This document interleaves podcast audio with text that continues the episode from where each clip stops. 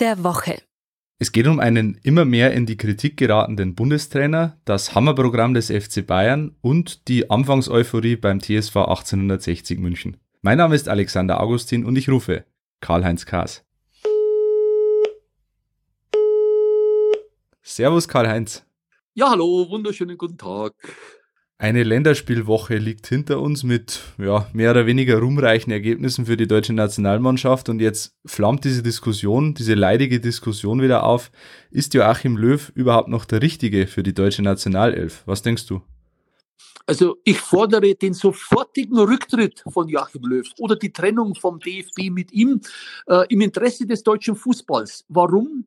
Also die WM-Pleite von Russland, die verzeihe ich ihm, die hacke ich mal ab. Da war ja noch der Bonus da vom, vom Titel 2014, der hat da gegriffen. Aber danach hat Löw so viel falsche Entscheidungen getroffen, beginnend mit der Eliminierung von Hummels, Boateng und Thomas Müller, alles war ohne Not, wohlgemerkt. Er hat seltsame Nominierungen vorgenommen mit Nico Schulz, mit einem Rüdiger, mit einem Brandt. Die spielen ja in ihren Vereinen gar keine Rolle.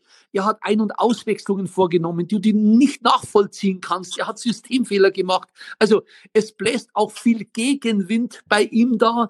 Und äh, fürs Image, fürs, für den deutschen Fußball wäre super, wenn hier ein Wechsel vollzogen wird. Appell wird verzischen von mir, ist mir klar.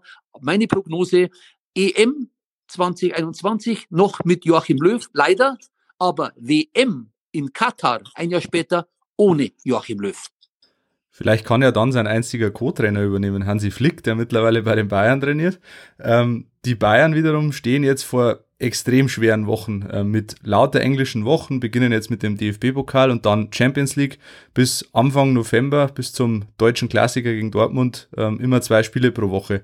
Ähm, ist dieses Hammerprogramm möglicherweise eine Gefahr für die erneuten Titelambitionen des FC Bayern? Ja, es ist richtig. Es sind 21 Spiele noch im Jahr 2020. Das ist der Wahnsinn und das war auch noch nie da. Äh, gut ist deshalb, dass der Kader vergrößert wurde. Last-Minute-Aktionen, Rotation wird mehr gefragt sein als je zuvor und vieles wird davon abhängen, wie die Neuen einschlagen. Aber ich denke, da hat Bratzo Salihamidzic gute Arbeit geleistet. Ich denke, sie passen rein, sie sind gute Ergänzungen.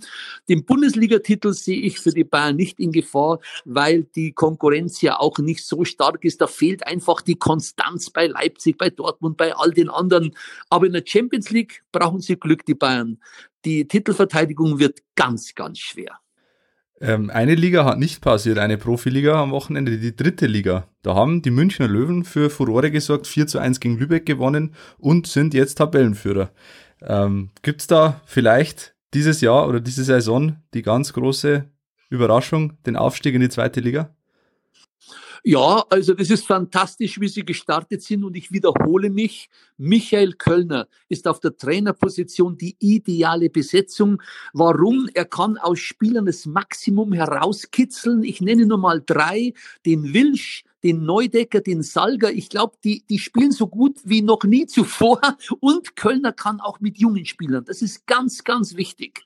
Ruhe ist auch im Verein da, finde ich super. Selten hat es ja so wenig Negativpresse gegeben oder gar keine momentan. Aber jetzt kommen Prüfsteine, Rostock und Saarbrücken. Aber eins darf man auch nicht vergessen, 18 Spieler sind gegangen, fünf neu gekommen. Da heißt es erstmal ein Team zu formen umso überraschender, umso toller ist die Arbeit, die man jetzt schon sieht von Michael Kölner zurück ins Studio.